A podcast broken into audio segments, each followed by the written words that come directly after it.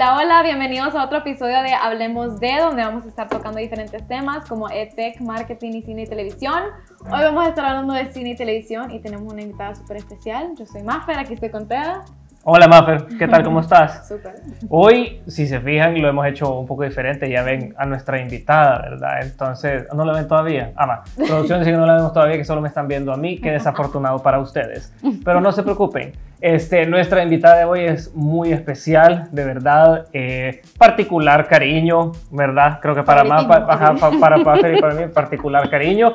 Estamos nada más y nada menos que con la actriz, productora, guionista, eh, fundadora de SAS, Vanessa Tomasino, que se me quedó. Director. Directora, de to- produ- la productora ya dije, Agente. eh, agente, Directora de manager, directora de casting, de todo. o sea, y PhD también En ciencias políticas. en proceso, ya a finales, ya de PhD, va, nada más. Vanessa Tomasino. Gracias por venir, Vanessa. Hola, Nos chicos. encanta tenerte aquí. Ay, yo sé, vernos juntos, bien profesionales. Obvio, Ay. obvio, siempre. De, la- de las pocas veces, de las pocas Sí, veces que es así. damos pena a veces, pero bueno.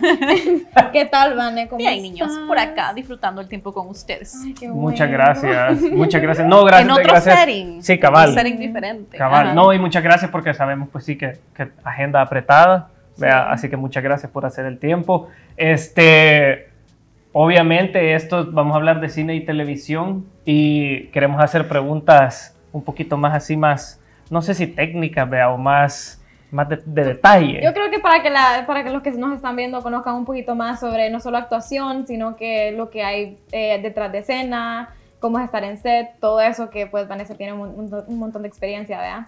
Así que, no sé, tal vez quiero, quiero saber yo primero eh, qué es lo que a ti te apasiona hacer como primera cosa. Fíjate que mis pasiones han cambiado con el transcurso de los años.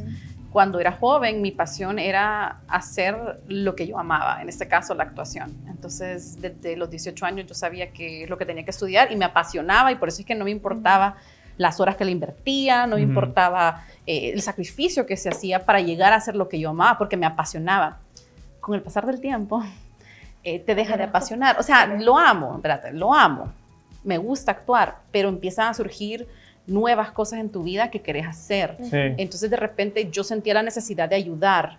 Estudié ciencias políticas pensando que yo iba a cambiar el mundo por medio de ciencias políticas, escribiendo, eh, he escrito ensayos acerca de democracia, de la juventud, pandillas, cosas así. Y pensé que con eso iba a cambiar el mundo. Me apasionaba cambiar el mundo. Y ahora me he dado cuenta que lo que me apasiona es ayudar gente. Y la forma en que estoy ahora ayudando gente es por medio de storytelling, de contar Ujú. historias y haciendo que la gente que tiene los mismos sueños que tengo yo de ser actores lo puedan realizar aquí en el país, que ha sido muy limitado para la carrera. Mira, a mí, a mí yo eso, eso del, de- de- del cambio, yo creo que todos lo viven en cualquier momento y les da como un pánico en el decir como, "Eh, ya no me gusta lo que me gustaba. vea". Sí, sí. Pero yo te quiero preguntar cómo lidiaste, o sea, obviamente en algún momento te diste cuenta y dijiste, puche, que ya tal vez no me siento de la misma manera, vea, o sea, Claro. siempre me gusta, pero no me siento de la misma manera. ¿Cómo hiciste para lidiar con ese cambio o como para aceptar el cambio en vos misma? Pues porque no, no, no debió haber sido fácil. Es que todos evolucionamos y yo creo que el- la persona que logra entender que la evolución es positiva, el cambio es lo único constante que tenemos en el mundo. Entonces, si vos llegas a, a aceptar esa evolución, a aceptar esos cambios, todas las cosas que te empiezan a, a apasionar, que van cambiando, la vas como embracing, la Ujú. vas diciendo, ok, esto es lo que quiero hacer, voy a darle con todo. El problema es que mucha gente piensa que tienen que hacer una cosa en la vida y la tienen que hacer bien por siempre. Correcto. ¿verdad? Y ese es un problema bien serio porque llegan a un estado de, de arrested development, de un desarrollo que ya no pueden seguir porque pensaron que no tenían que ir en ese camino. Correcto. Yo sí. no te puedo decir la cantidad de gente que me dice a mí, yo quise ser actor.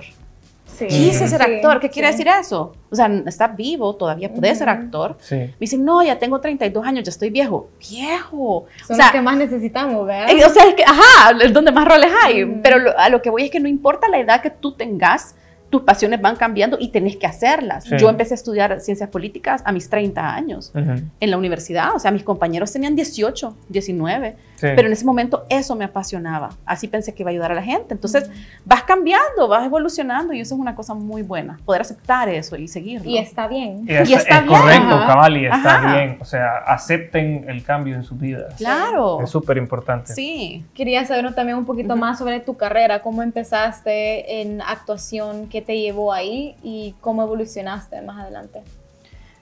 La carrera en sí fue porque estaba viendo un programa de los X-Files. ¿Se acuerdan ustedes del show de los X-Files? Sí, en sí, los sí. 90 yo tenía por- 16 por años. supuesto. Yo no había nacido tal vez, pero sí me acuerdo. Scully, Scully y Mulder son héroes míos personales. ¿Verdad? sí. Vale. Eh, Tal vez no había nacido. Entonces, yo ya hacía teatro musical, pero nunca lo había visto como una carrera, era más como me gustaba hacerlo. pero- no fue hasta que vi un episodio, de hecho, de Chupacabras, de los. X-Files, Oh, donde todos los personajes eran latinos y todos supuestamente tenían que estar hablando en español, pero hablaban todos con acento español, o sea que Mm. hablaban inglés Ajá. como su primer idioma y español era su segundo idioma. Y yo me acuerdo ver el programa y volver a ver a mi mamá y le dije, mamá, ¿por qué no hay latinos como nosotros? O sea. ¿por qué no hay salvadoreños actuando en la tele con nuestro acento? Yo voy a ser la primera que lo voy a hacer, dije. ¿vea? En ese tiempo no sabía que habían otros, ¿vea? pero en ese momento dije, voy a ser la primera salvadoreña en poder ser una actriz de Hollywood con mi acento, poder hablar full español, así como lo hablo ahorita. Sí. ¿vea? Y poder sentir que estoy representando bien a mi gente. Entonces, eso fue lo que me hizo decidir a estudiar, estudiar la carrera de actuación. ¿Y cómo, se- cómo sentís que ha- en, en el momento en el que te realizaste vos dijiste como, puchica, yo voy a ser esa persona, esa representante, a- ahora sentís que ha habido un cambio para bien o que estamos estancados o que vamos en camino ¿Cómo has ido evolucionando? Vos decís, con la industria con del la cine industria de yo? latinos Ajá. en, ¿En Canadá o en...? o, en, o sea, en Hollywood, en la industria del cine. Pues, Sí. Tengo que tomar un poco de, de aire para eso. Cabal, por Mira, favor. lo que pasa es que sí ha ido mejorando, eh, en el sentido de que ahora por lo menos hemos visto protagonistas eh, latinas, lo que se llama la comunidad Latinex, ¿verdad? Sí, Para incluir a todos los diferentes eh, sexualidades y géneros. O BIPOC, que quiere decir la gente de color. Entonces se han visto más historias de gente BIPOC, de gente Latinx, eh, pero bien limitadas. O sea, los porcentajes siguen demostrando que son muy bajos los roles para latinas y latinos, especialmente para latinas, Sí. pero para latinos en general, y muy pocas historias latinas. Quiere decir que son muy pocas historias donde hay escritores latinos y directores latinos. Y puede ser que un guion, digamos, que esté escrito eh, acerca del Salvador, pero quien lo ha escrito es una persona blanca. Ya Entonces ya es claro. la, la perspectiva no incluye Sí. nuestras experiencias. Entonces lo que hace falta ahorita es esa inclusión donde el productor y el escritor y también el director sería bueno, tuvieran esa sensibilidad de Sí. contar nuestras historias, de inco- poder incorporar lo que se llama la voz del otro. Nosotros somos considerados the other, el otro en el mundo. Entonces, pueden contar historias sobre nosotros, pero es cuando contás la, una película con la voz del the other, del Ujú. otro, es donde el problema surge. Y ahí Ya. todavía no hemos llegado, todavía mucho. hay, hay pocas, hay varias. Sí. Miñones es un ejemplo de la comunidad africana, de niñas, que pone una película con, con una chica africana con su historia. Y a la gente no le gustó. O sea, la gente eh, premiada, la peli súper Sí. premia- premiada, yo la vi, es una belleza. Pero los norteamericanos, a los gringos Ujú. no les gustó. Ujú. ¿Por Sí. qué? Porque la voz del otro es muy fuerte. Y critica Sí. mucho que somos cómplices Y nosotros gran de choque sociedad. cultural, vea, vea, como que es eso, muy raro, no, no, no. Sí, pero te sentís cómplice. O sea, nosotros Claro. somos cómplices de esta, por ejemplo, en el caso de Miñones, de la sexualización de las niñas por medio de la aprobación de shows como los Kardashians y cosas Ujú. así. O sea, somos cómplices de esta, Sí. de esta cultura. Y entonces ver a esta niña sufriendo y después en tu cabeza decir, ah, creo que yo soy parte de esta complicidad, duele. Sí. Molesta, No, te hace creo que- ruido. y, esa- y esas producciones son las que más, Claro. más duro pegan, las que te hacen Claro, reflexionar y te, te hacen claro. verte a vos mismo como, uy, vea, ¿qué, qué está pasando Sí, conmigo? cabal, vea? No, o sea, yo, yo siento que eso es, o sea, lo bueno es que vam- me- lo que escuché Ajá. es como vamos encaminados, más, de manera más positiva, para verlo así, vea, vamos como por buen camino. Em, Aquí nos dice producción que Rommel nos manda saludos a los tres. Ay, qué Gracias por onda. Sí. También Mariet, Marieta. Hola, Mariet- Marieta. Hola, Marieta. ¿Qué tal? Marieta nos está ayudando muchísimo también y Rommel con Ciber en cortos. Así que, Súper. que ya casi se viene Ya la vamos otra a hablar de Ciber en cortos, amigos. Me tiene nervioso a mí. sí, hay cosas. Vamos a ir poco a poco hasta llegar a Ciber en cortos. Pero bueno, actualmente tú tenés 41 créditos en IMDb, podría ser más. Pensé que decir, tenés 41 años. No, es decir, tengo no, 40, falta uno. Falta uno, más, siguiente año, siguiente año. Pero ajá, tenés 41 créditos, incluyendo eh, eh, eh, doblajes, ¿verdad? De, de series animadas y así. Contanos un poquito más sobre las experiencias que has tenido en, en, en set y no sé, tal vez, ¿qué, ¿qué, proyectos te han gustado más hacer? Es curioso porque lo que yo he hecho en caricaturas no es tanto doblaje, sino que, porque yo no traduzco la voz de un idioma a otro, uh -huh. sino que lo que hago yo es dar la voz original del personaje. Yeah. Entonces a mí okay. me doblan en otros, en otros, idiomas. Uh -huh. eh, bueno, sí, son 41 más, porque hay muchos shows que no aparecen en el listado, ¿verdad? Uh -huh. De películas que he hecho en Norteamérica, que incluyen series, películas para televisión, películas para cine, juegos de video, que son súper chicos de hacer, y las caricaturas. Eh, entonces, me siento bastante como privilegiada de tener este uh -huh. rango de, de, de trabajos, porque uh -huh. no todos los actores uh -huh. son igual, mis colegas en Norteamérica, no todos mis colegas han tenido las experiencias que he tenido yo, tanto frente a cámara como en postproducción. Entonces, sí. sí. no, me siento súper sortuda. Es súper es, chivo, yo siento que, que, que, ¿cómo se llama? Tener, entre más rango tenés, entre más cosas haces, vean, no hay experiencia que se llama. Mi, sí. mi mamá dice, todo, todo, sirve de algo, dice, toda vivencia sirve de Mira, algo. Mira, eso es tan cierto. Sí. Quiero decirles algo, yo, ahora que soy directora de casting y representante también, yo comencé a hacer, asistir a, a, a mi representante uh -huh. cuando yo tenía 24, 25 años. Y fue de pura suerte, donde ella me dijo, mira, necesito un asistente, ¿crees que puedes ayudarme? Y yo en ese entonces, una bichita, vea. Ay, no, pero ni modo, solo porque sos mi amiga te voy a ayudar. ¿Qué? O sea, realmente no te, así, de, así de malcriada. Porque lo que pasa es que todos, todos los que están viendo de sus 20, todos somos superhéroes, sí. todos somos inmortales en nuestros sí. 20, vea. Yo igual, yo lo sabía todo, errorazo, en mis sí. 30 me di cuenta que no sabía nada. La cosa es de que cuando yo fui a ayudarle, empecé a aprender un montón de cosas, como leer contratos, como luchar por ciertas cosas para los actores, uh -huh. sus derechos. Y todavía dije, ay, esto no me va a servir de nada. Diez años después, yo uh -huh. me había convertido en una representante y toda esa información que me había pasado, que yo pensé que no servía para nada, ahora una parte tan importante de las herramientas que tenía yo de trabajo. Entonces, sí. tu mami tiene toda la razón. Sí. O sea, toda, todas las sí. cosas que aprendemos en este mundo, hasta de nuestros errores, o sea, todo lo que aprendemos en este mundo nos sirve para ser mejores personas. No, definitivamente. Y solo por cualquier duda, IMDB es como un portal ¿Cómo se podría escribir? Yo le digo IMDb? la Biblia de todo cineasta y de todo actor, Ajá, porque todas las películas reputables, los uh -huh. actores, directores, productores que realmente trabajan aparecen ahí. Eh, entonces es como tu Biblia, es tu yeah. libro, es tu playbook. Yo, yo tengo un, un, crédito, tengo yo. Ay, me, pero, no, pero yo déjame decirte que yo me alegré, ajá, yo me alegré. Melactic. Melactic. Yo me alegré. Melactic. Tengo sí. dos amigos. Producción vamos, vamos. salvadoreña, producción salvadoreña, me llega. No. Yo te quería preguntar cómo fue venirte a El Salvador después de haber trabajado tanto tiempo allá en Canadá. Uh -huh. eh, no sé si trabajaste también en Estados, si también nos querés contar sobre eso. ¿Y por qué decidiste venirte aquí a fundar SAS? Fue duro. Me imagino. Fue bien duro, no te voy a mentir.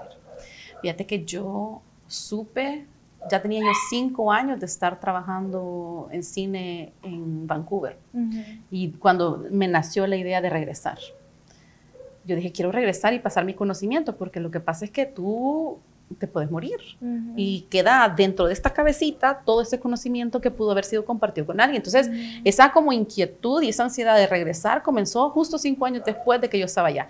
Pero todavía estaba muy joven, todavía mi uh -huh. carrera estaba, estaba todavía muy pocos créditos. Yo dije, no, tengo que esperar un poco más, tengo que desarrollarme más. Fueron pasando los años y ya como por el 2014 le dije yo a mi, a mi esposo, mira, él no es salvadoreño. Le dije, mira, fíjate que creo que, creo que quiero regresar a El Salvador. Uh -huh. Y él me apoyó full en regresar en el 2016, pero entre el 2014 y 2016 fueron una crisis tras crisis, uh -huh. tras crisis, porque ya me venía y después tenía miedo. Uh -huh. Decía, no, pero es que me costó tanto llegar aquí, sí. voy a regresar allá, ¿por qué? No hay industria, no puedo. Y paraba. Pues decía, no, tengo que ir con mi gente. ¿ya? Porque uno se siente como que allá estás como, yo lo hago como la, la imagen del carro pues estás en El Salvador, tú sos el conductor de tu vida. Uh -huh. Porque aquí a puras penas, cada vez que salís a la calle, puedes no regresar. Entonces sí, siempre literal. estás conduciendo tu uh -huh. vida. En Canadá es como que sos el pasajero. Uh -huh. O sea, es como que se diste ese rol, ves a tus salvadoreños luchando en tu país y vos estás bien relax allá. Sí. Y eso me incomodaba tanto porque yo soy bien luchona. A mí me gusta luchar y me gusta ser una voz fuerte de oposición, me gusta ser una voz fuerte de una comunidad y estando allá yo me sentía que no aportaba a nada. Entonces, pero entre el 2014 y el 2016 entraba una crisis de mi ego que me decía, ¿cómo te vas a regresar? Si aquí sos alguien, allá sos nadie. Entonces esa vocecita es la que no me permitía regresar. Ya cuando regresé me di cuenta que era, o sea, el primer año fue difícil, pero ya después cuando empecé SAS me di cuenta que aquí pertenecía, que aquí tenía que estar. Pero claro, fue una decisión muy difícil de tomar y, y de vez en cuando. Sí. Veo a mis amigos Sí, saliendo en los ay. shows, tengo amigos en todos los shows de Netflix y digo yo, esa pudiera ser yo, Ujú. ¿verdad? pero he decidido estar aquí, entonces, difícil. Pero, o sea, si, si, si no me equivoco, o sea, obviamente lo hago así, pero en realidad sí se vea, pero para la gente, para el drama, vea. Este, tú sí, independientemente estés acá, con la maravilla de la tecnología, vos seguís audicionando Claro. para. Ajá. Sí, y eso es lo bueno que, que he logrado ahorita por la pandemia. Ujú. Antes era menos. Eh, Ujú. Audicionaba eh, por self-tape, que es cuando tú mandas tu audición desde tu casa Ujú. a los directores de casting, video. mandas el video. Entonces, yo lo había hecho, pero era bien intermitente y mucho Ya. director de casting ni veía el video porque prefiere ver al actor enfrente de ellos, en sí. persona. Claro, sí. Pero de que entró la pandemia, me ha puesto a un nivel donde a ellos no le importa donde yo esté. Ujú. O sea, no importa. Entonces, ahora estoy audicionando casi que cada, una vez por lo menos a cada semana, que está súper bien, porque ese es como el mejor cumplido que puede recibir un actor. No es que te den el rol, sino que te siguen llamando Ujú. para, Para audiciones porque estás Ah, haciendo ok. algo bien. Sí, Entonces, exacto. para Sí. mí es como, gracias por acordarse que todavía existo a pesar que estoy aquí, ¿verdad? No, ha, veni- ha venido a como a, a hacer las cosas más iguales a nivel mundial. vea, Totalmente. La pandemia, o sea, a nosotros, por lo menos los actores salvadoreños de SAS, ujú. sí nos ha ayudado bastante. Ujú. Puchica, qué chivo. Sí, bueno, tenemos compañeros, colegas que han audicionado para shows. Sí, Sí. para Disney, Amazon Prime, HBO, Ujú. o sea, de Netflix, o sea, Súper hemos cool. tenido grandes oportunidades gracias a ti. Sí. Ay, toda estoy llorando. ¿Sabes? Yo siempre eh, estoy bien, pero ajá, cuando yo, yo era chiquita siempre, siempre había querido ser actriz y yo literal quería ser lo que vos estás haciendo. O sea, irme, aprender, tener mis créditos y venir y hacer SAS. O sea, literal, hacer un SAS. Y ayudar a toda la gente aquí porque obviamente no hay industria, aquí no hay... Aquí, antes de SAS, no había ni un lugar al que vos podías ir y aprender actuación para cámara. Que Para por cierto cámara. está cumpliendo años, Ajá. SAS. Ya, o sea, se pero hace poquito, pues, pero ajá. Son tres, Tres años. Tres Ajá. años. Ujú. Entonces cuando vi SAS, yo dije, no, yo inmediatamente me metí así, inmediatamente. Yo me metí un año después, un año después me metí yo. Pero mira, ahorita que me surge la pregunta esa, tres Ajá. años de, o sea, Sí. yo lo veo como en relación a lo que me ha pasado a mí, vea. Digo yo, en esto, desde que empecé, dos años vea, en, en SAS, y he hecho, por, gracias, su- por suerte, gracias a vos, gracias a toda la educación, varias cosas. Y gracias a tu trabajo, porque, Ajá. porque quiero decir que Teda trabaja muy duro. O sea, realmente para ser un buen actor tenés que trabajar y tú trabajas. Muchas gracias. Usted se mete a todo. Sí, sí, sí. Sí, sí, trabajas. Entonces, Ajá. entonces, digo yo, estos solo son tres años. ¿Dónde ves a Zap vos en los próximos, en los siguientes tres, en los siguientes diez? O sea, porque digo yo, puchica, en tres años ha agarrado fuego, literal, porque ha agarrado fuego. Sí, SAS, sí. vea. Buena pregunta, me gusta. O sea, Yo no lo esperaba, por cierto. Sí, o sea, me que quede una bien cosa, claro. o sea, yo, yo, yo no, yo te quiero decir que hay gente que me escribe como, como me, me- pero Exacto, es como también, cuando pones como, mira, este, vos estás en SAS, y yo como, sí, vea, ¿y cómo hago? ¿Y cómo hago? Y como cuatro personas, y yo como, mira, hay, hay inscripciones ahorita, vea, Ah, y la siguiente story, cupos llenos, y yo como, Ya no, ¿Verdad? sorry, vea, pero ya no se puede, entonces es como, no, no sé, bueno, vos decís que no lo esperabas, imagínate. No, no lo esperaba. Yo me acuerdo que yo, ah, yo cuando comencé tenía una clase pequeña. Creo que las primeras dos, tenía dos actrices nada más. Yo dije, vaya, dos está bien. O sea, yo todavía feliz con no, me súper bien, dos. Después, como al mes, se metieron 15 y fue como, Pu- ah, es porque estas dos habló- hablaron con alguien más. Y fue como, ok. Después esos 15 hablaron con alguien más y de repente eran dos clases de 30. Era como, espérate, ¿qué está pasando? Y cuando menos sentí seis meses teníamos todos los cupos llenos, todas las clases llenas. Yo no estaba emocionalmente preparada para esto. O sea, yo era, era Sí. una emoción de ver este, este como proceso de aprendizaje para todas Sí. estas personas que habían al fin encontrado un espacio para ellos. Pero también emocionalmente cargado de energía. O sea, porque cuando yo trabajo bien personal, ustedes saben, trabajo con cada uno. Ya cuando tenés clases, ahorita tenemos 110 actores. O sea, yo no sé cómo haces. es energía con cada uno, son 110 energías. Entonces, al final quedaba bien emocionalmente drenada. Entonces, todavía estoy aprendiendo cómo lidiar con eso, pero, pero no me lo esperaba. Y no sé dónde voy. En tres años de aquí, yo creo que lo que sí veo es siempre más clases, ¿verdad? Más responsabilidades para las nuevas generaciones, o sea, donde yo empiece a salirme de coaching y ya sean ustedes los que estén ahora dando clases y más producciones definitivamente y más trabajo en el exterior. Qué chivísimo. Sí, no, si solo en bueno, creo que en este último año el crecimiento de los adolescentes, miembros de Men, yo, por eso metí mi corto a, a Ciber en Cortos, porque yo quiero que vean el talento de los niños, que literal es su primera vez que están actuando y estuvieron en SAS y lo hicieron súper bien. Y yo veo el desarrollo de estos niños y es impresionante. O sea, esos niños son unos pros, o sea, son profesionales yo veo cómo se aprenden los guiones súper rápido, inmediatamente salen objetivos, ellos no se descarrilan porque tienen una fundación tan sólida que para ellos es fácil, es como, ah, técnica, ok, objetivo, aquí está, me aprendo líneas, vaya. O sea, para ellos no hay, no es como el adulto, que el adulto lo piensa y dice, ¿será que la Vane me está mintiendo, verdad? ¿Será? O sea, yo he tenido actrices que no ha sido hasta que van y les dan validación de otro profesor en el exterior que me dicen, ah, sí, tenés razón, fíjate que esa directora de casting dijo que eso esto le gustaba, cuando yo ya le había dicho que eso le gustaba, ¿verdad? Entonces yo comprendo que para muchas personas que no han recibido formación afuera, pueden pensar que tal vez yo no les estoy dando toda la información o tal vez no les estoy dando la buena información. Eh, pero sepan que sí, les he dado toda la información. damos fe. Vea, pero los niños sí se tiran al vacío y por eso es que les está yendo súper bien. Mira, y, a, todo esto quería hacer énfasis de que, eh, y hacerte la pregunta a ti, de que em, generalmente cuando yo a mí me preguntan, a, todos nos ha pasado, a los actores nos preguntan, ah, vos sos actor, me, o sea, que vos te metes en el papel, hey, llora ahorita, no sé qué. Mm. O sea, no, amigos, pero la cosa es que yo te quería preguntar cómo, cómo manejas tú la actuación, porque eso de meterse en el papel, hay diferentes métodos. Entonces, em, ¿qué usas tú para llegar a, hacer una, un buen performance? Eh, la técnica que ocupo yo eh, está creada por David Mamet, se llama Practical Aesthetics y esa es la que enseño yo en SAS.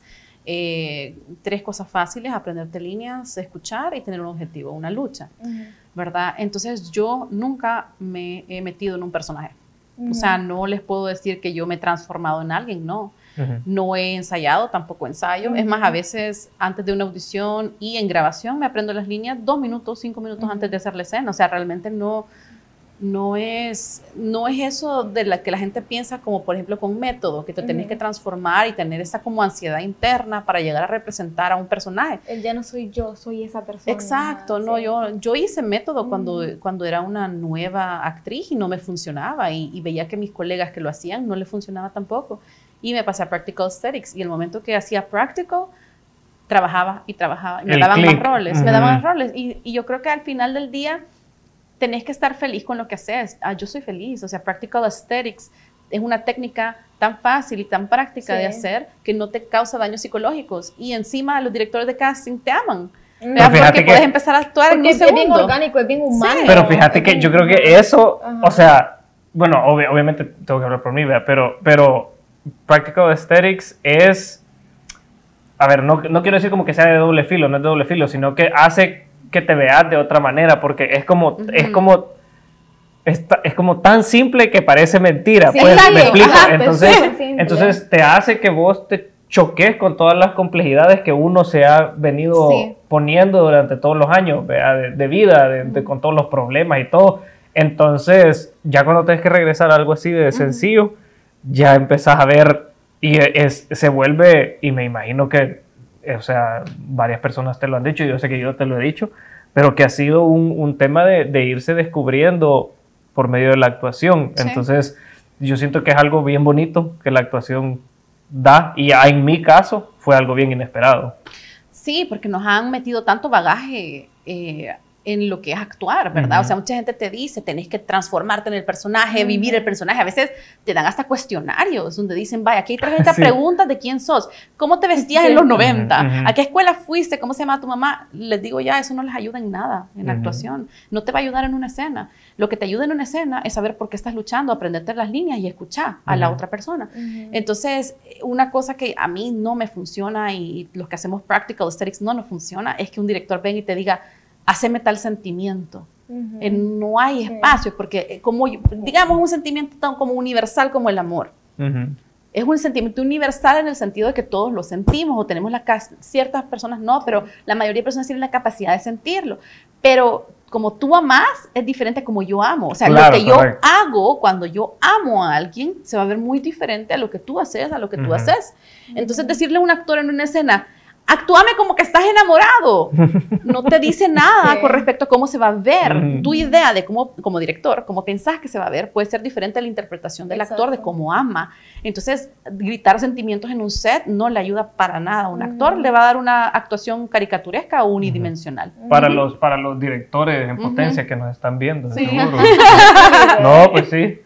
No, sí, y la verdad, eh, siento que eso nos ha ayudado a nosotros haci- haciendo otros proyectos, ya Ujú. con, o sea, ya no ac- actualmente, sino que, digamos, hice ya dirección. Producción, y dirección. Nos ayuda con, a dirigir a los actores, ¿me entiendes? Ujú. Porque ya, ya tenemos esa idea de no voy a decir sentimientos, ¿me entiendes? Sí. Sino que objetivos bien, bien, bien establecidos. Pero em, tú has tenido varios, em, varias experiencias en, en muchos sets, como Smallville, X-Files y otros. Eh, y te queríamos preguntar cómo ha sido, cómo ha sido esa experiencia de trabajar en sets. Curiosamente, eso lo quiero mencionar. Ahora que mencionas los X-Files, comencé esta entrevista comentando que por los X-Files fue que yo me fuiste. metí a esto. Para mi sueño me muero. Y cuando me contrataron en los. X-Files fue full circle. O sea, Sí. llegué. Yo, yo me yo muero. hubiera llorado. Yo lloro. Mira, ah, sí, sí. o sea, cuando entré a esa audición y estaba Chris Carter, que es el creador de X-Files, solo te quedas viendo y decís, ¿qué está pasando? O sea, es como que te ves y te empezás a pinchar y como, ¿cómo es? soy una salvadoreña? Sí. ¿Cómo es que estoy aquí? Y después que te llamen, recibir esa llamada, decir, ah, te dieron el rol en los X-Files, es como, Lloro. no, men, o sea, increíble. Yo hubiera colgado de los nervios. No, ¿Sabes que estaba aquí en El Salvador? Estaba aquí en El Salvador en Navidad cuando me llamaron. Y, y yo cuando audicioné, había audicionado con el pelo rosado. Y cuando vine a El Salvador, como pasaron semanas y no me hablaron, yo pensé que no me dieron el rol. Entonces me vine a El Salvador, fui al salón y dije, mire, hágame el pelo No. oscuro. Ajá. Y, y ya tenía como tres días de tener el pelo oscuro y me llaman y me- mi agente, la María José, eh, y me dice, Vane, tienen el rol de los X-Files, pero te quieren con el pelo rosado. Y yo, y vos regresando al salón como, sí. Ajá. Pero sí, fue como full circle para mí. Eh, me preguntaste cómo habían sido esas En experiencias. set, ajá, ¿cómo, cómo ha sido allá en, en Canadá? Bueno, Smallville fue un- una gran experiencia, porque en Smallville estábamos haciendo el episodio 100, que solo eso era un gran evento en, la trayectoria de la serie. Entonces, audicionar, audicioné enfrente como de 40 mil personas, o sea, Ujú. estoy exagerando para la historia, pero eran como 25 personas, productores, ejecutivos en el cuadro. Igual, un montón. No, o igual sea, un o montón, sea. Y hablando de eso, nuestro productor Ajá. en- le encanta Smallville. Y aquí nos puso una pregunta y dice, la escena en la que apareces con Tom Welling, Ajá. era, eras una secretaria que recibe un ramo de flores. Ujú. ¿Cómo fue estar en producción, en una producción grande? Y por cierto, eh, de los episodios más importantes de la serie, eh, ¿cuánto tiempo de rodaje? Pregunta. El tiempo de rodaje fue todo el día. Nos Ok. tomó, creo que, no me acuerdo exactamente a qué hora entré a trabajar, pero por decirte algo, si comencé a las 8 de la mañana, terminamos esa escena como a las 5 de la tarde, 6 de la tarde. Ajá. Eh, fue súper chivo. Smallville fue una experiencia súper loca porque, uno, ellos no contratan mucha gente de color, ujú. vea, entonces no hay muchos latinos. Ok. Entonces solo que me hayan contratado fue como quebrar Cobrar, mucho, sí. mucho ese paradigma que tenían Yeah. ellos. Sí, sí, sí. Lo segundo fue, como era el episodio 100, habían cámaras que nos seguían cuando hacíamos la filmación de behind the scenes, Ujú. ver- ¿verdad? Porque lo iban a poner en el DVD. Ok. Entonces, aparte de estar actuando, encima tenías estas otras cámaras que se estaban como guardando el momento, ¿verdad? Para el futuro. Y después me tocó trabajar con todo el elenco. Estaba. Tom Welling, estaba eh, Alison Mack, por cierto, que es la que terminó en la cárcel por Sí. lo de la por lo de la Ah. secta, ¿verdad? Yo era buena amiga de ella, o sea, y ahora me pongo a pensar, no me jaló. Todas, todas- todas las cosas, todas las cosas que me dijo ahora, por eso quería ir al café aquel, beato, no. que me decía, me encanta viajar. Y yo, como "Va- viajemos juntas, espérate, ahora que lo pienso, creo que me salvé de algo. Eso te querían preguntar los de producción ¿De también, de, de, De la- Alison. de- ajá, de Alison. Mira, súper buena gente, ella es súper linda, pero ella fue años antes de Sí, que se metiera sí, sí. ¿verdad? Eh, y ella se veía súper normal, o sea, una chava buena onda y todo, pero ya cuando salió la noticia, no me sorprendió en el sentido de que porque es una personalidad tan agradable, Ujú. entiendo Sí, por qué sí, gente se tiene va con sentido. ella. Ah, Tiene- claro, Ah, o sí, sea, sí, no sí, es sí. una amenaza en lo más mínimo. Y Tom Welling es matadísimo en la risa. El Ajá. chavo es un payaso, súper buena onda, súper grande. Yo soy bien Ajá. chiquita, él es bien alto Sí. y él siempre eh, se burlaba porque como yo, yo soy bien pro, ¿vea? yo soy una actriz bien técnica. Quiere decir de que yo, si te hago una toma, te la hago exactamente igual, Ujú. todas las 60, 80, 100 Ajá. veces que las hagamos. Entonces yo hacía mi toma, que es bien como repetitiva, tenía que gritar, Ujú. como el mismo tono, agarrar las flores en el mismo momento. Y cada vez que yo terminaba, me gritaba el director, que es Greg Beeman, que es un excelente productor, director, creador de Smallville, gritaba, Vane, felicidades, me encanta, siempre lo haces perfecto. Y Tom Welling gritaba, solo a ella le decís que trabaja bien, En ¿verdad? la envidia, o sea, la envidia, envidia. sí. Y pasaba y me empujaba y me decía cara así como, ush, ¿verdad? O sea, fue eh, matadísimo la risa, el chavo es súper buena onda. Entonces en ese set me la pasé muy, muy bien. Qué chivo. Yo creo que tener una vibra positiva en el set es clave. Claro, Pues, Sí. todos nos o estamos, sea, la estamos pasando bien. ujú. Y para mí, entrar en ese mundo de cómic, de Smallville, vea, o sea, fue bien tripeado. O sea, de imaginarme que yo era una secretaria del Daily Planet. Ajá. O sea, cuando tú has visto Superman por tanto tiempo y de repente vos estás sentada en el escritorio y vos ves alrededor y dices, estoy en este set y Superman está pasándolo por mí. O sea, es bien, Ajá. no sé, es como bien, bien surreal para una salvadoreña. Para los que lo quieren ver, ese episodio es, si no me equivoco, el episodio 12 de la Season 5. Sí, ¿verdad? Ok. Creo que sí. Temporada 5, episodio 12. Vamos, va, producción va a estar regalando cajas de DVD firmadas Vanessa ¿Ah? Tomasino.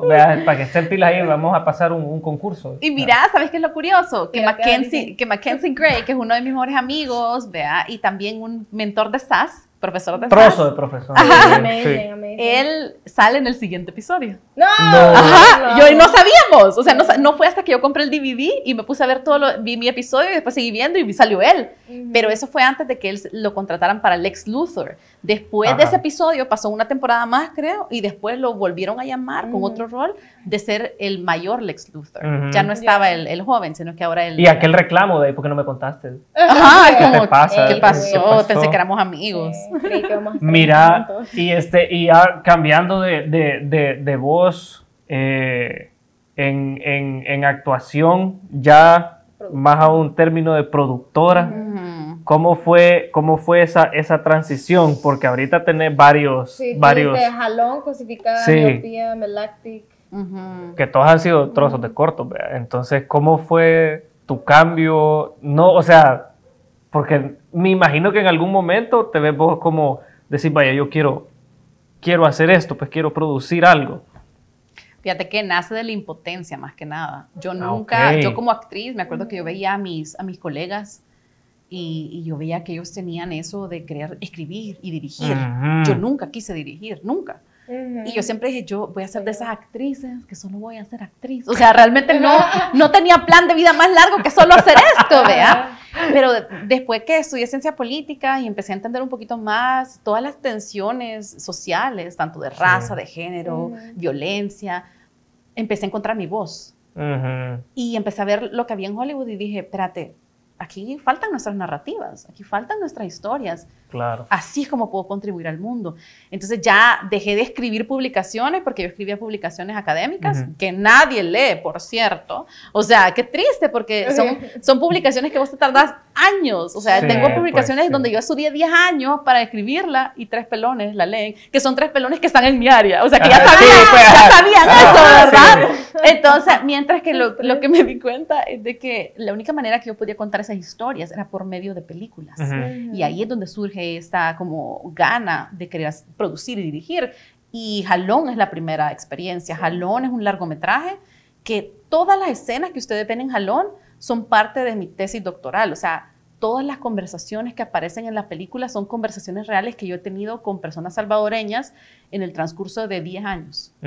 Entonces, en vez de escribirlo, lo hice peli. Entonces, así es como nace esa, esa, como, esas ganas de producir, no porque yo realmente nunca me había visto como, como directora productora. ¿Jalón 2? ¿O Melactic 2? ¿O alguna, alguna secuela que tenés planeada? No? Mira, con Melactic, sí, es algo que Melactic tenemos ganas de hacer. Premisa, premisa. Estamos terminando el nuevo corto de Melactic porque sacamos una versión, ¿vea? Y estaba bien en su momento, pero ahora que la vimos, queremos cambiarlo todo. Qué otra vez editando. Estamos reeditándola. Entonces pensamos lanzarla el otro año. Qué chivo. No, o sea, yo la verdad que felicidades porque también, como vos decís, encontraste la manera de comunicar. Es que mira, qué difícil es humanizar a la gente cuando son números. O sea, yo iba a conferencias y explicaba, tantos salvadoreños mueren a diario y, la gente se me acaba viendo así como, ¿y qué?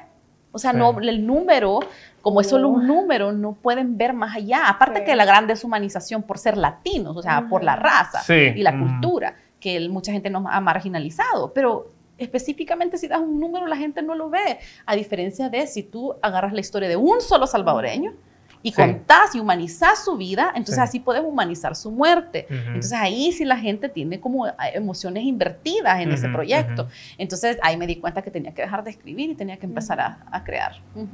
¿A dónde pueden ver tus cortos, Dani? Mira, sí se pueden. Jalón largometraje salió en San Francisco, ahí debutó y ahorita no está disponible en ningún lado. Vamos a ver si las podemos hacer disponible en algún video on demand o algo así. Eh, Melactic la estamos recortando, entonces esperamos sacarla el otro año. Eh, miopía está en festivales todavía. Eh, ¿Cuál otra? Cosificada. ¿Cuál otra tengo? Cosificada. Cosificada, la, la, mega estrella que tenemos ahorita. es algo con co.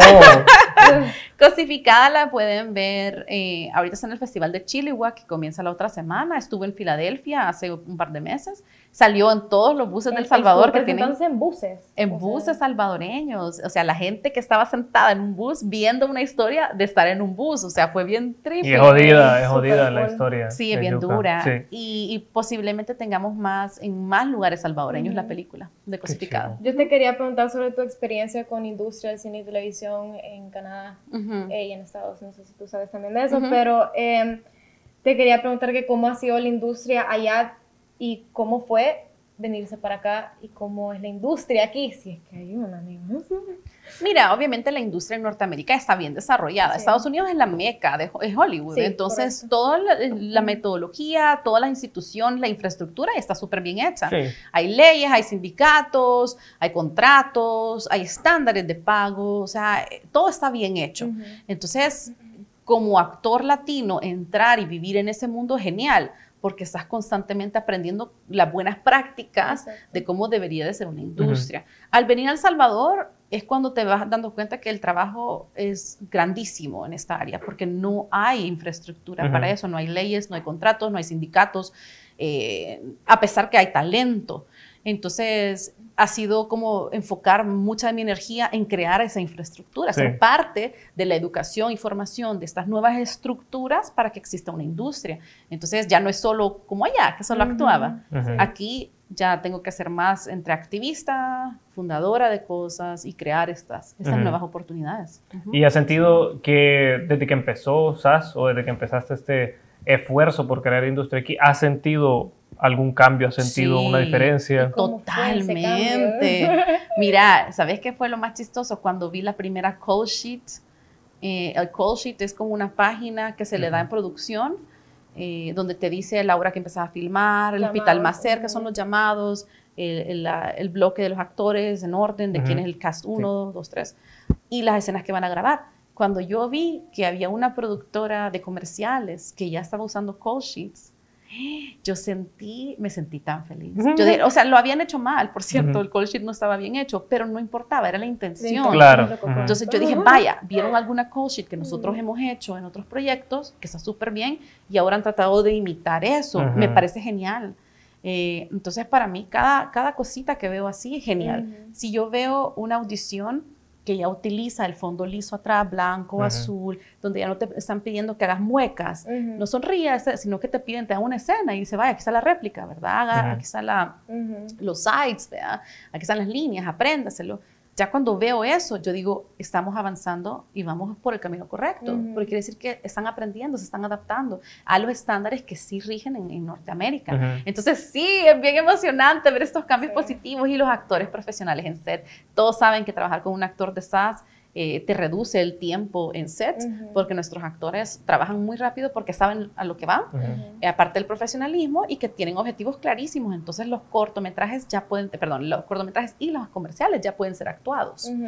Sí, ya no, son, ya no son modelos los que están contratando. Exacto. Ya, ya tienen como, están buscando poco a poco actores. Sí, y no tienen que traer gente de afuera tampoco. sí, yo tengo, yo tengo ratos de estar viendo en, en, en comerciales que tal vez entré como en un periodo de, de, de donde, de, donde pivote, hubo un pivote, vea, entre, hubo un cambio cabal. Ahí en ese momento entre yo, porque antes cabal solo buscaban como, buscamos un hombre, pero hoy es preferiblemente con experiencia actoral. Y bien, y, bien, y bien lo dice, vea. Entonces, y ese, en ese cambio sí me fijé yo, que de, repente empezaron a buscar actores, actores, actores. Y las tendencias comerciales alrededor del mundo es, ya no es el, comercial hard sell, vea que es una venta directa, sino que ahora tienen, son como mini cortos, son, tienen historias. Y para hacer eso necesitas actores. Entonces ahora se están dando cuenta que ya hay un banco de actores aquí, o sea, hay un semillero de actores, ya pueden hacer esas producciones que requieren una, una storytelling, una cuenta de historia. Quería saludar a todos los que nos están viendo, tenemos como 19 personas, nos dice producción. Así hola. que hola, hola. gracias por vernos aquí. Eh, ah, preguntar, ¿alguna si quieren, pregunta? Sí. sí, alguna si pregunta. Tienen eh, preguntas sobre Banner, aquí está. Para que o sobre Mafe. o sobre mí. Así a mí no me dan preguntas porque no me gusta. Así. Ah, exquisito. Ya, yo te quería preguntar ya con eso de la industria de aquí, porque nosotros hemos tenido varias experiencias antes de, de que pasara algo muy bonito, que gracias a se, se fundó. Em, nosotros y todos los modelos y todos los actores que querían hacer eh, cortometrajes o audiciones o ponerle eh, simplemente comerciales, no tenías alguien de por medio que te protegiera. Entonces a vos te decían, ay, sí, le voy a pagar 25 eh, dólares, 50 dólares. Y eso, eso es no tener industria, no tenemos industria, no tenemos a alguien que nos proteja a los actores y a los modelos. Em, entonces, yo, mi pregunta a ti es, ¿cómo... Hay una cosa nueva, ¿verdad? Que eh, lo fundó y se llama Cibar Actors y es una agencia. Cuéntanos un poquito más sobre eso. Como les mencioné antes, yo trabajaba asistiendo a mi agente en el 2006, 2007, no me acuerdo. Y yo vi la mecánica de cómo el actor simplemente se preocupa por actuar. Y el agente, tu representante, es la persona que se encarga del dinero y se encarga de asegurarte que tus derechos no sean violentados. Porque lastimosamente, si tú no tenés esos parámetros, eh, es una jungla en el sentido de que no hay leyes, no hay protección. Y como hemos visto aquí, a veces producción no sabe que hay una diferencia entre ser modelo y ser actor. Son cosas bien diferentes. Y ven a los actores como gente no profesional. Y a mí sí me gustaría como destruir ese mito, ¿vea? De que la gente piensa que cualquiera se levanta en la mañana y dice soy actor. A mí me contacta un montón de gente a Cyber Actors, eh, a mí y a los demás de Cyber Actors que trabajamos ahí, nos contactan y nos dicen, yo traigo para esto, quiero que me represente. Ok, pero tiene formación. No, pero yo sé que traigo para eso porque sé mentir o, porque, o porque he salido en comerciales desde chiquito, o porque fulano de tal me contrató en una peli. Y es como, ok, pero es que así no funciona. O sea, es como que yo fuera, yo he hecho roles de doctora en series. Es como que yo dijera, llegar al Hospital Rosales y dijera, quiero que me contraten como doctora porque yo tengo experiencia como doctora en series. Es el equivalente. O sea, realmente yo no tengo formación para ser doctora, no lo puedo operar. Lo mismo es con la gente que piensa que puede ser actores porque les gusta la cámara. Sí. No los hace actores. Entonces, la agencia nace de esa necesidad de ver actores luchando, trabajando y formándose y no tienen nadie que los proteja. Entonces, ahí entra la agencia asegurándote que a ti te paguen lo que te mereces, porque, porque tú pagas mensualidad en tu estudio, eh, pagas tus fotos, o sea, hay una, profesional, una profesionalidad de tu parte para ponerle a tu carrera, no te pueden estar pagando 20 dólares en una producción. O sea, yo he escuchado de casos que les han pagado todo el día 35 dólares. 35 dólares y a veces los exponen a peligro. Tírese de este volcán. ¿Ya le pasó? ya me, ha pasado a mí. Y eso no, 35 no es... No es Pero el ejemplo, el, 35 dólares solo- canjeables, o sea, Canjeables. No, no te dan la no, pero yo quiero re- solo quiero regresar como al ejemplo. Tírese de este volcán, fue el Ya. ejemplo. Ah, Yo tuve, hace poco, uno de mis actores, que es nuevo, me comentó que a él le dijeron, tírese al mar, o sea, en medio del mar. Vamos a hacer un comercial, nade en el mar. Y es como, eso no se puede hacer. O sea, en Norteamérica, cuando hay un rol que requiere que tú nades, te dice, buscamos a un actor que sea fuerte en, en nadar. O sea, te puedes ahogar, Sí, te puedes sí, jalar, claro, te puedes claro. morir. O sea, Sí. por razones de seguridad Sí. para producción, es necesario buscar casi que un atleta olímpico. Claro, ah, sí, alguien que pueda nadar bien, pues Claro. bien. Y el chico me contaba que a eso le dijeron, vaya, aquí va a ser tu set, tírate al agua. No, eso no se puede hacer. Y con chaleco, el todo el comercial. Mm, No, cabal. Imagínate si tú no sabes nadar. no Imagina, dicho ah, nada. no ajá, te cabal. dicho. Y no te preguntan hasta ese momento, ve como, pero yo no puedo nadar. Mm, ok. Sí, entonces todo eso es importante hablarlo y discutirlo. Y si el actor se siente eh, que está inseguro en un set, ya sea porque hay armas o porque puede haber un incendio o porque no hay un, un protocolo de seguridad y de bioseguridad, Ujú. el actor tiene el derecho de irse. Y más ahorita que mencionas eso, bueno, Ujú. todos vimos- creo que todos sabemos del incidente que pasó con, con- en el set con Alec Baldwin. Ujú. Mira, creo que él- a veces se tiene esta idea de que bueno, como que en el set todo está controlado, nada puede pasar, vea. Pero, pero creo que como tú lo mencionas es bien importante que, el- que el- el- los actores cuando sienten algo que digan algo también, es bien Claro. importante. Y eso también incluye acoso sexual. Eh, lastimosamente, acoso sexual aquí en Latinoamérica eh, no lo hemos sabido definir porque el acoso sexual es normalizado en nuestra cultura. Claro. O sea, hay tanta sexualización, exacto, aparte del machismo y el patriarcado, ¿verdad? Hay, tanto, es- hay tantas prácticas que son normalizadas, que son violentas, pero que nosotros hemos, hemos como aceptado. Entonces, en un set, eh, tú tienes que ser capaz de decir, esta persona me tocó inapropiadamente, Ujú. esta por- persona me está viendo mal inapropiadamente, Ujú. cosas así, y es un derecho, pues, poder Sí. decir Ujú, eso. Sí. Eh, y cabal, con lo, de, con lo de las armas, yo he trabajado en muchos sets, creo que como en 10 sets, donde me ha tocado ya sea yo disparar o me han disparado. Y hay protocolos de seguridad altísimos. Entonces, la pregunta es qué pasó en este set. Y lo que ahora hemos descubierto que pasó en este set es que no se le estaba pagando lo que se le tenía que pagar a crew, a los trabajadores. Y entonces, por cortar esos costos, tenés a una prop master, a una persona encargada de, las, de los props, eh, de las armas en set, que no está calificada para tener esa responsabilidad. ¿Por qué? Por no querer pagar lo que normalmente costaría una persona de sindicato. Todas esas cosas tienen su precio. Lastimosamente este precio fue la vida de alguien, no es así nomás. Entonces, pero creo que nos queda una lección a todos de recordar que un set no es juego. Y yo sé que Correcto. mucha gente le encanta aquí que en las escuelas, en las universidades quieren, haga un corto, que no sé qué. Está bien, yo siempre, yo siempre apoyo e- ese tipo de, de- de proyectos, pero tienen que entonces llevar a cabo los protocolos de seguridad y ahora bioseguridad para proteger a toda la gente en set, porque Mm. no es un juego. Un pequeño accidente puede causar un gran desastre. Es correcto. Oscar dice que eh, hoy fue a la selecta, pero prefiere estar aquí viéndonos. Gracias, Oscar. Qué lindo. Ay, hola. Hoy voy a la selecta. Oscar. Y Andrea Pero- González tiene una pregunta. Ah, va. Dice, ¿hay alguna propuesta de ley para la industria del cine en El Salvador? Han habido varias organizaciones que han tratado de crear la ley, han habido personas independientes que han tratado de crear la ley, pero desafortunadamente no tenemos nada tangible ahorita porque eh, esas mismas personas han- a veces han entrado hasta en conflicto entre ellos. Eh, Ya. porque cada, cada quien quiere llevar la batuta, Sí. ¿verdad? Pues sí, ¿Quién va a sí. ser el líder de, este- de este- fui yo, ajá, de esta ley? Y lo último que yo me enteré con respecto a la ley que ya se había empezado a formar hace años, Ujú. es de que cuando yo medio escuché un poquito de las cosas, porque no han querido como sacar al público todo lo que han desarrollado con esa ley, pero, o la propuesta, mejor dicho, eh, lo poco que yo he escuchado es que es algo bien anticuado. O sea, algo bien, eh, con parámetros bien antiguos, de, tal vez de una industria de los 70, de los 80, Ujú. que ha cambiado muchísimo Uy. ahorita, especialmente Uy. especialmente con streaming, ¿verdad? lo que es. Netflix, Claro. Hulu, Prime, todo eso ha cambiado bastante el, el juego. Entonces, creo que es bien importante que las conversaciones de ley se Sí. hagan modernas, Se actualicen, se por favor. actualicen. Sí, por favor, va a ser requerimiento de que todos los involucrados tengan por lo menos dos servicios de streaming. Por Para entender cómo ah, Para funciona. entender bien. Hablando de streaming, Ajá. ¿cuál crees que sea el futuro para las plataformas, eh, para las series y películas? Mira, lo que se ve de tendencia es de que ya las series no corren tan largas como antes. Antes tú tenías en los canales Es eh, lo 24, mejor. Ajá, tú eres 10, 10 temporadas, vea. Y ahora, vea, Seinfeld, y Seinfeld, ahora. nueve temporadas. O sea, antes una serie exitosa quería decir que corría por años. Hoy no, hoy te pueden cancelar el show en dos temporadas. Sí. No me había dado cuenta de eso Sí, es cierto.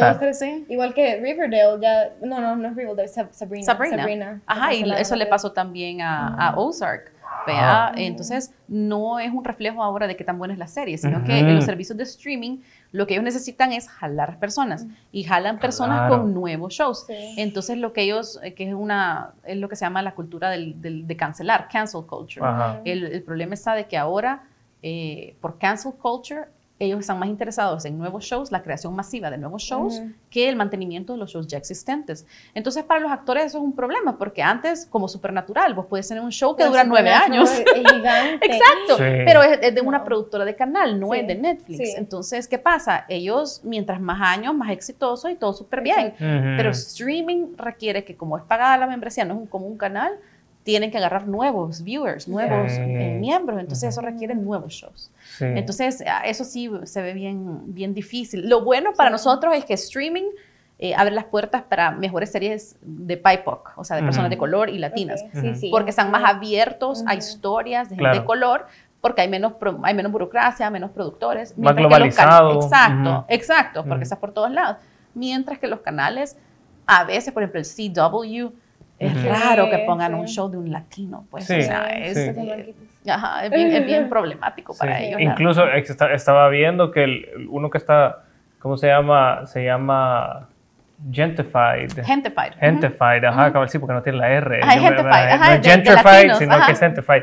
Ajá. Eh, y vi que está causando como un gran impacto porque es full de latinos el show y eso Claro. me, me llegó un Y es de montón. latinos de segunda generación, Ujú. gringa. Entonces Sí. no nos identifica a nosotros. Sí, nos ajá. Identifica a los Sí. que O viven sea, allá. y Ajá. aún así está como, la gente está hablando como del Sí. show, vea, y digo yo como, vaya, ahí- ahí vamos, vea. Ujú. Hoy solo de salvadoreños el show. A ver cuándo nos toca a nosotros. Pues Ajá. sí. Yo ya quería llegar al tema de Cibar en Cortos. Ajá. Contanos un poquito de Cibar en Cortos, ¿qué es? ¿Cómo, cómo nació Cibar en Cortos y qué es ahorita? Cibar en Cortos nace con este sueño de crear espacios para cineastas y actores y productores y escritores salvadoreños que pudieran enseñar su trabajo. O sea, no puede ser que no podamos consumir lo nuestro porque no hay espacios Ujú. donde verlo. Eh, hay tantos festivales alrededor del mundo que premian películas, porque nosotros no? ¿Verdad? Entonces de ahí nace, de, de esa necesidad de enseñarle al mundo, miren este corto que hizo un salvadoreño, miren esas actuaciones de salvadoreños. Yo recuerdo que la- el primer SEC, eh, si en cortos, el primer SEC que hicimos en el 2019, estaba el póster de Soulmate, que era una de las películas. Ah, sí. Salía el actor Marlon Pérez con la actriz. Regina. Vázquez Rodríguez. Y, y salen en el póster y la gente que iba pasando en ese entonces hicimos SEC en Plaza Futura. La gente que iba pasando veía el póster y decía, esa película no es salvadoreña. Ay, ¿Cómo no? ¿Cómo no? Sí es salvadoreña. Y dice, pero los actores no son salvadoreños. Qué barbaridad, no no, creen. sí son salvadoreños, pero eh, ellos están tan acostumbrados a los salvadoreños como modelos que cuando ven a estos actores que son verdaderos actores, Ujú. con- que son characters, ¿vea? Ujú. ya piensan que no son de aquí. Ujú. Entonces Sí. solo para mí, eso mi corazoncito se derritió y hizo, estamos cambiando el mundo. o sea, fue como ese momento de epifanía de decir, necesito Sí. hacer más de esto. Sí. Entonces, así, el, lastimosamente, SEC 2020 no se llevó a cabo por la pandemia. Pues sí. Y ya SEC 2021, gracias a The Funky House, que es ahora nuestra nueva sede, ya permanente, eh, nos abrieron las puertas y dijeron, antes que se acabe el año, hagamos un SEC. Sí. Y fue como, démosle, vamos con todo. Así que es la otra semana, 26 y 27 de noviembre. ¿Cuántos participaron? ¿Cuántos cortos participaron? 31 aplicaciones Ok. Juela. y quedaron 13. Ujú, 13 cortos. 31. Sí, más que el SEC 2019. Oh, Sí. chica. Felicidades a todos los que aplicaron, Sí. de felicidades a verdad. nosotros Sí. también. Y felicidades a los, que- a los 13 que quedaron. Sí. Felicidades. Me gustaría también como clarificar, porque mucha gente me pregunta, hubo una persona que, me- que, que nos escribió y dijo, pero si yo llené, llenaba todos los requisitos, ¿por qué no quedé? Y entonces, habían muchas buenas películas, Claro. pero lastimosamente los festivales no pueden presentar todas las aplicaciones, solo una parte de aplicaciones por cosas de tiempo, de Mm, premios. sí. Aparte que nuestros jueces, tenemos un montón de jueces internacionales que están trabajando en sus shows, ¿verdad? Ajá, Está- sí. Entonces, Eh, Alison Araya ahorita está en la nueva serie de HBO. Eh, del nuevo, de este superhero, creo que de DC, creo, o sea, ella está ocupada, pues. Entonces no podemos estarle diciendo, vaya, aquí hay 31 películas que evalúes, vea, no Míralas ahorita. míralas ahorita. Ajá, hemos reducido a 13 simplemente por esa capacidad, pero no es que no tengan un futuro como cineastas, Sí. simplemente que solo se pueden seleccionar ciertas películas. Sí. Y no quiere decir que no pueden participar en el del otro el año. Totalmente. próximo año, amigos, El próximo participen. O mándennos el link. A la Maffer mándenles Sí, los 31 mándenme. links. Pu- eh, yo lo veo, yo Gra- lo veo sí, todo. mándenlos. No, soy o sea, yo ver, siento que, siento que el, el tener una plataforma así es, es, ¿cómo se llama? Crucial, creo yo, para el crecimiento de, de una Sí. industria, porque siento que también, como un compañero ahí dijo, vea, nos la tenemos que creer Sí, también, vea, nos la tenemos que creer. Jesús. Eh, eh, sí, pues sí, porque es como, o sea, nosotros tenemos que tomárnoslo en serio también, para que la otra gente nos vea. Y sabes que eleva tu trabajo también, porque lo que pasa es que cuando ya la enseñas tu película con otras películas, te vas dando cuenta del nivel que tenés tú. O sea que si tú no tenés retroalimentación del público, que es lo que Mamet siempre dice, que tenés que tener retroami- ah, retroalimentación del, del mundo. Porque Sí. si no, ¿qué pasa? Tú puedes pensar que sos el mejor director. Y después a nadie le gustó tu película, ¿verdad? Sí. Entonces, y eso es- no pasa nada. O sea, si, si a la gente no le gusta, simplemente quiere decir que tenés que cambiar algo. Correcto. No es que nunca tenés que volver a hacer nada, es simplemente tenés que aprender de eso para ser mejor.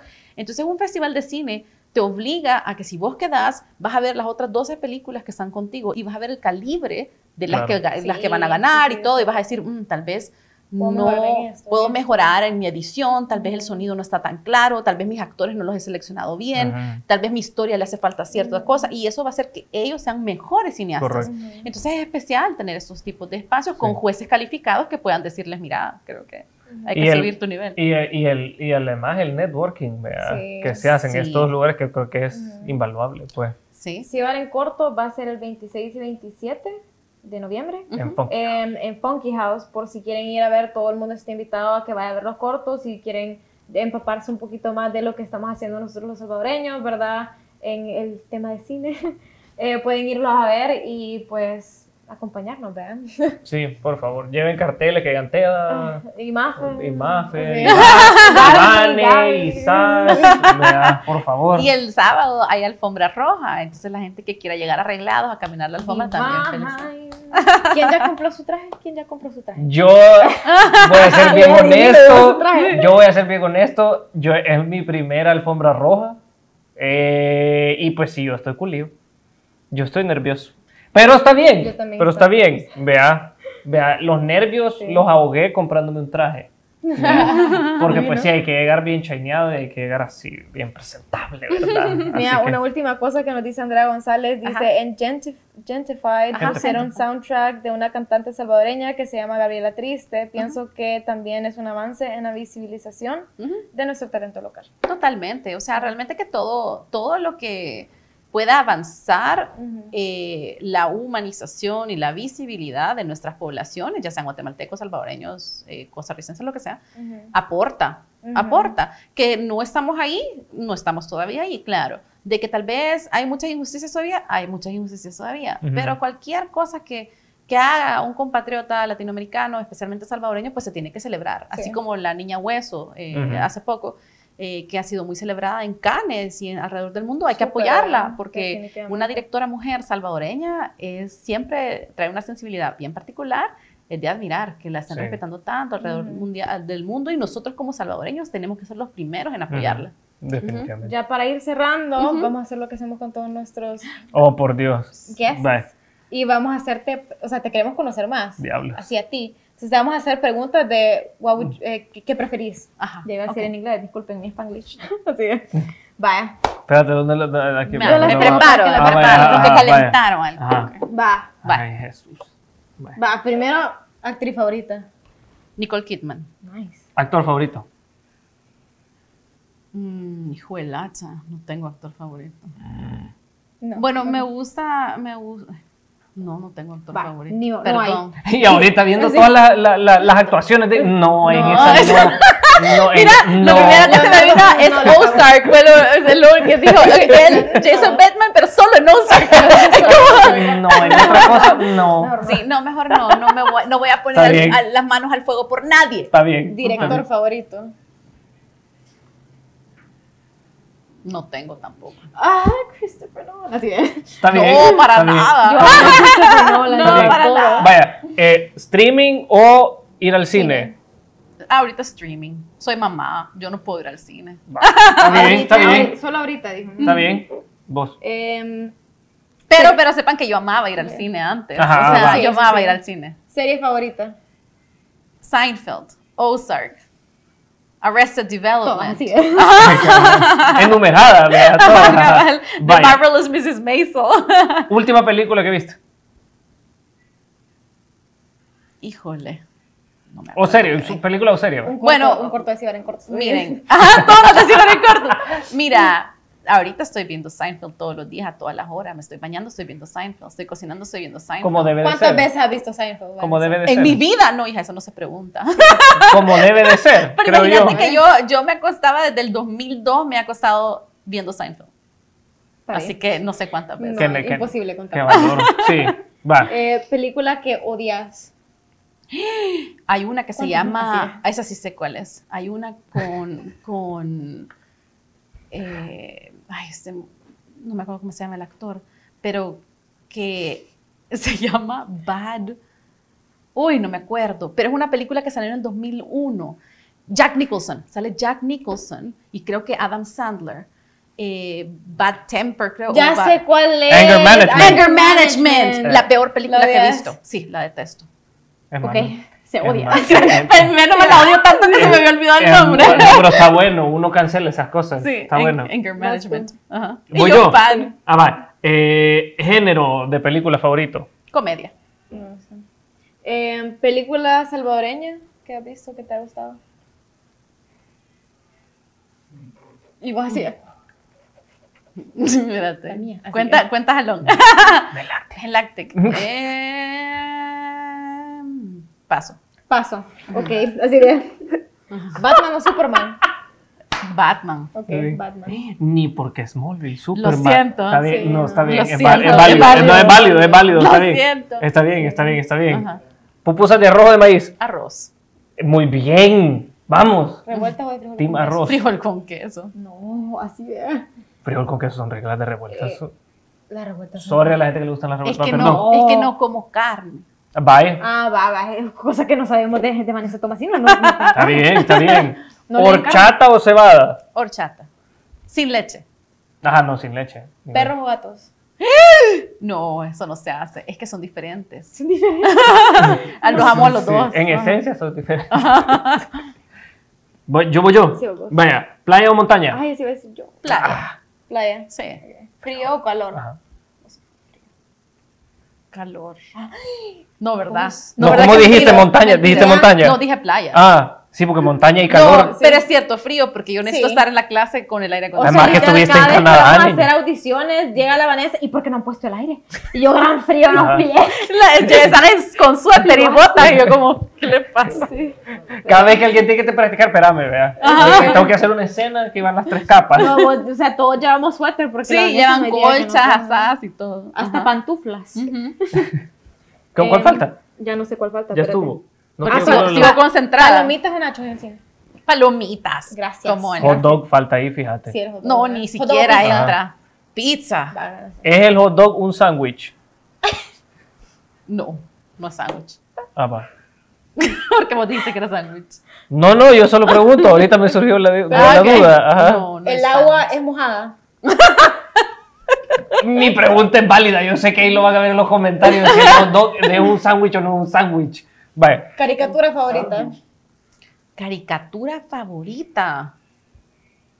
Hmm, guau, guau, guau. Me, me gusta eh, Bojack Horseman. Nivel, me gusta. Em, ¿Tenés tu película favorita?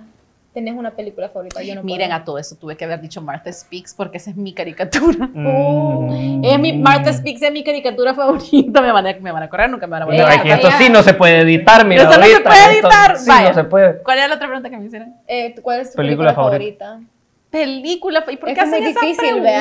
Yo tampoco, yo no puedo responder Mira, es que en diferentes categorías. Me encanta Dumb and Dumber. Me encanta Mean Girls, Bridesmaids, lo amo.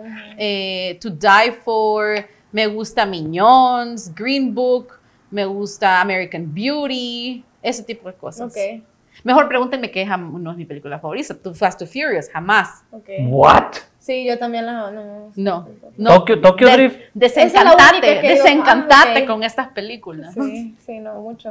Ya, ya van por la 10, bro. Ya, Ya. stop Ey, stop, ey. stop. No, pero ey. Ya, así- están, ya están como ancianitos. Pero así como en SAS, lo más importante es la familia. Mira, no lo voy a O negar sea- que eso estuvo muy buena, amigo. Sí, la verdad es que O sea- está buena. Sí, estuvo muy buena. I give it to you.